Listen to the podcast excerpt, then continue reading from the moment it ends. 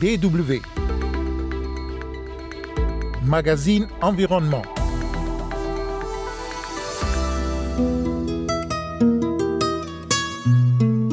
Au menu de ce magazine, comment lutter contre la salvinia au Cameroun? La salvinia est une plante invasive qui détruit la biodiversité des cours d'eau. Également, nous parlerons du centre Wascal en Afrique de l'Ouest, un centre spécialisé dans les études sur les changements climatiques. Mesdames et messieurs, bonjour, Kosivitiasu au micro.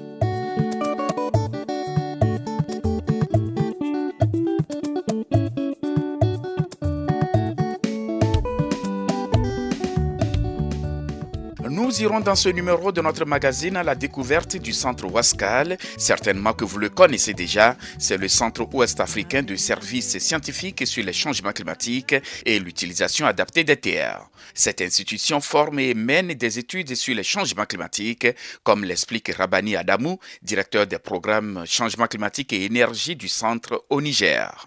Euh, le programme Wascal d'abord, c'est un programme de services scientifiques sur le changement climatique et l'utilisation adaptée des terres.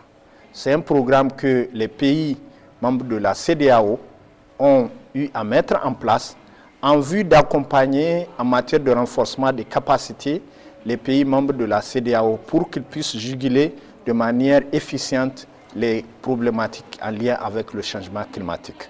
Donc WASCAL est composé donc de plusieurs parties. Il y a l'aspect administratif qui est basé au niveau du Ghana, il y a l'aspect formation dans chacune des universités clés des pays membres de la CDAO, notamment pour le moment dans 11 pays. Donc il y a un programme de référence qui est un programme doctoral. En plus donc de ces programmes de formation, il y a un programme de recherche, notamment au niveau du centre de compétences donc, de Ouagadougou. Dans le cadre donc de ce nouveau programme, le nouveau programme est un et en lien avec les changements climatiques, l'énergie, mais aussi l'utilisation de l'hydrogène vert. Ici, au niveau du Niger, en fonction donc de l'historique de notre pays, avec les questions en lien avec les énergies renouvelables, le Niger héberge le programme WASCAL, Changement climatique et énergie. Les programmes de recherche et de formation du centre Wascal sont conçus pour répondre aux défis des changements et de la variabilité croissante du climat et accroître la résilience des écosystèmes. L'une des spécialités du centre est la recherche sur les technologies de l'hydrogène vert. C'est quoi l'hydrogène vert? L'hydrogène vert, on pense que c'est le combustible du futur. Pour le moment, c'est le pétrole, c'est le gasoil, c'est les gaz qui sont les combustibles et on sait que ces combustibles-là ont un impact et qui sont à l'origine des changements climatiques. Voilà donc pourquoi il faut aller vers l'hydrogène vert. Et l'hydrogène, on l'obtient par comment On l'appelle vert parce qu'il faut utiliser les énergies renouvelables, donc les énergies qui n'ont pas d'impact sur le climat. Maintenant, en mobilisant ces énergies renouvelables-là, comme le soleil, comme le vent, comme euh, euh, la force de l'eau, on peut générer de l'électricité. Maintenant, on utilise l'électricité là pour casser des molécules d'eau. Et quand on casse les molécules d'eau, on a d'un côté l'hydrogène et de l'autre côté comme déchet l'oxygène. Et donc on ne peut pas parler de l'oxygène comme un déchet, surtout dans le cadre donc, de cette pandémie de Covid où tous les pays africains sont à la recherche de l'oxygène. Donc on peut utiliser l'hydrogène comme combustible et puis utiliser l'oxygène dans nos centres de santé. Voilà l'importance. Euh, professeur, ça veut dire euh, de, euh, trouver de l'énergie en décomposant l'eau. En un mot, c'est-à-dire il faut utiliser les énergies renouvelables qui sont le soleil, qui sont l'air, et maintenant utiliser cette énergie-là pour casser l'eau pour avoir l'hydrogène. Et l'hydrogène est un combustible qu'on peut stocker, qu'on peut transporter, qu'on peut utiliser dans, nos, dans, dans, les foyers, qu'on peut utiliser dans le cadre du transport, qu'on peut utiliser dans le cadre des industries. Et c'est ça l'avantage. Parce que le monde est maintenant face à un challenge. C'est de basculer des combustibles fossiles vers les énergies renouvelables. Et donc pour faire cela, il faut des, possibilités énormes. Pour le moment, il y a eu des progrès, par exemple dans les pays du Nord, mais dans nos pays, l'utilisation des énergies renouvelables est jusque-là inférieure à 1%. Ça veut dire que des marges de progrès énormes et par conséquent, comme nous avons énormément de potentiel en termes de soleil, énormément de potentiel en termes de ressources en eau, il est possible d'utiliser ces ressources-là pour produire de l'hydrogène vert, pour couvrir nos besoins, mais également ça peut servir aussi à l'exportation. Cette forme d'énergie, cette forme de source va placer les pays africains comme c'est que les Moyen-Orient et pour le pétrole pour l'humanité. Justement, peut-être vous avez déjà répondu à une partie de la question, mais pourquoi le choix du Niger pour euh, la formation de ces jeunes, comme vous dites, en technologie de l'hydrogène vert? Le, Niger est un pays pionnier en ce qui concerne la formation et les recherches sur les énergies renouvelables. Vous vous souvenez bien, déjà au niveau des années 60, il y a déjà des villes au Niger qui sont totalement éclairées par le soleil. Donc c'est grâce aux travaux du professeur Abdou Moumouni. Et donc, les travaux ont continué. Il y a d'autres formations, d'autres agences qui continuent à travailler sur les questions énergétiques.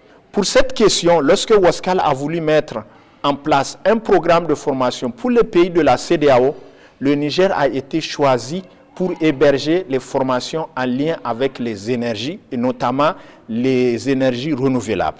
Pour les nouvelles formations sur l'hydrogène, le Niger a été choisi pour ce passé historique, mais aussi pour le potentiel énorme de notre pays. Il y a eu une première évaluation de potentiel en hydrogène vert dans les pays de l'Afrique de l'Ouest. Et sur les 10 points les plus importants, le Niger héberge 7 en matière de production d'hydrogène vert. Ce qui fait de notre pays, en tout cas, euh, un pays de choix, un pays qui peut euh, contribuer à la décarbonisation donc euh, pas seulement de, l'Afrique ou euh, de l'Europe, mais également de toute l'humanité. Rabani Adamou, directeur des programmes changement climatique et énergie du centre Waskal au Niger, était au micro d'Abdou Ghazali, notre correspondant à Niamey. Le centre Waskal se propose de renforcer les infrastructures et les capacités de recherche sur le climat en Afrique de l'Ouest. Est financé par le ministère fédéral allemand de l'éducation et de la recherche. Il est coordonné par l'université de Bonn. Nous reviendrons sur les activités du centre Waskal dans notre prochain numéro. DW.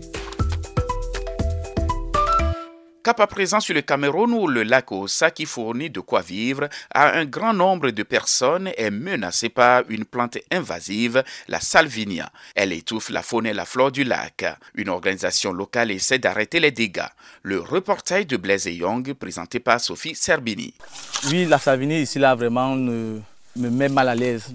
Ça, ça a affecté mes activités. Il est de plus en plus difficile de se frayer un chemin dans le lac Ossa. La plante salvinia a altéré les écosystèmes, selon Richard Ngolé, un pêcheur qui a grandi dans un petit village proche du lac. Cette fougère aquatique bloque la lumière et appauvrit la teneur en oxygène de l'eau. La faune et la flore en souffrent. Avant, je partais à la pêche, je parvenais à tuer mon petit poisson pour que je me ravitaille avec ma petite famille. Maintenant, c'est devenu fort, fort, vraiment. Un groupe d'habitants de Dizangué s'est rassemblé ce matin pour libérer l'une des entrées principales du lac. La plante bouchait le passage. Ils craignent qu'elle n'envahisse d'autres zones pour l'instant épargnées. Le lac Ossa est le plus grand lac naturel du Cameroun. Il s'étend sur près de 40 km. Il est aujourd'hui infesté par cette fougère aquatique. Elle recouvre 40% environ de la surface du lac. En s'étendant, elle menace les principaux moyens de subsistance des habitants. Une association locale de défense des mammifères marins, l'AMCO, organise des nettoyages réguliers. Cela fait cinq ans que l'ONG se bat pour tenter de freiner la propagation de cette plante envahissante. Aristide Takoukam cherche une solution plus efficace pour enfin éradiquer la plante. Il a installé un centre de recherche dans le village. Il veut déterminer s'il existe une arme biologique qui permettrait de détruire de grandes quantités de salvinia. Cette technique de contrôle biologique grâce au charançon a été déjà utilisée dans de nombreux pays pour maîtriser la salvinia. Elle est utilisée dans 15 pays africains. Le Sénégal est un bon exemple. Ce charançon s'alimente exclusivement de salvinia. Et quand il n'en reste plus, il meurt et il ne mange rien d'autre. Des expériences menées l'année dernière ont permis de démontrer qu'il est capable d'éliminer complètement la plante en l'espace de quelques mois. AMCO négocie déjà avec le gouvernement du Cameroun pour l'introduire dans la région, mais les communautés locales s'inquiètent d'un possible impact sur les cultures agricoles. Deux fois par mois, le chercheur se rend sur les rives du lac depuis Yaoundé, la capitale du Cameroun. Il est accompagné de collègues et d'étudiants. AMCO recueille aussi des données concernant les lamantins africains, l'un des mammifères les moins étudiés en Afrique. Ces animaux sont très timides et ne sortent que la nuit. Il est donc rare de les apercevoir. Pour repérer leur habitat et leur déplacement, Takukam utilise des équipements spécialisés dont un sonar permettant leur écolocalisation. Toutes les données recueillies sont capitales pour la préservation de ces animaux. Mon équipe et moi travaillons aussi dur parce que nous voulons sauver le lamantin africain. Il est menacé par le braconnage et la chasse illégale. Et ils sont aussi victimes de pêche accidentelle. Ils se prennent dans les filets. La population de lamantin diminue, surtout ici dans le lac Ossa. Ici, l'extension de la Salvanie s'ajoute au braconnage et la population de lamantin diminue encore plus vite. L'ONG de défense de l'environnement envoie régulièrement des volontaires dans les villages pour sensibiliser la population. Le but est d'informer les villageois sur l'importance de protéger le lac et toutes ses ressources naturelles, dont les lamantins. Les habitants, eux aussi, luttent pour survivre. Même les un filet ou deux filets, là, le lamentin mange tout le poisson. Tout le poisson. Si tu as 100 poissons, tu vas trouver que le lamentin a mangé. Parce que le lamentin n'a plus accès de manger les herbes. L'herbe, là, l'étouffe. Bon, maintenant, il vient seulement manger le poisson. De nombreux habitants ont perdu leur source de revenus à cause de la salvinia. Les pêcheurs locaux ont tout intérêt à contribuer à la lutte contre cette plante exotique et empêcher son extension. Et ils espèrent qu'Aristide Takukam et son équipe auront bientôt le feu vert du gouvernement pour introduire le petit insecte qui pourrait sauver le lac en dévorant le tapis vert qui l'étouffe. Un reportage de Blaise Young présenté par Sophie Serbini était également au menu Comment lutter contre la salvinia au Cameroun. La salvinia est une plante invasive qui détruit la biodiversité des cours d'eau. Merci de nous avoir suivis. Kosivitiasu au micro et restez toujours à l'écoute de la Deutsche Welle.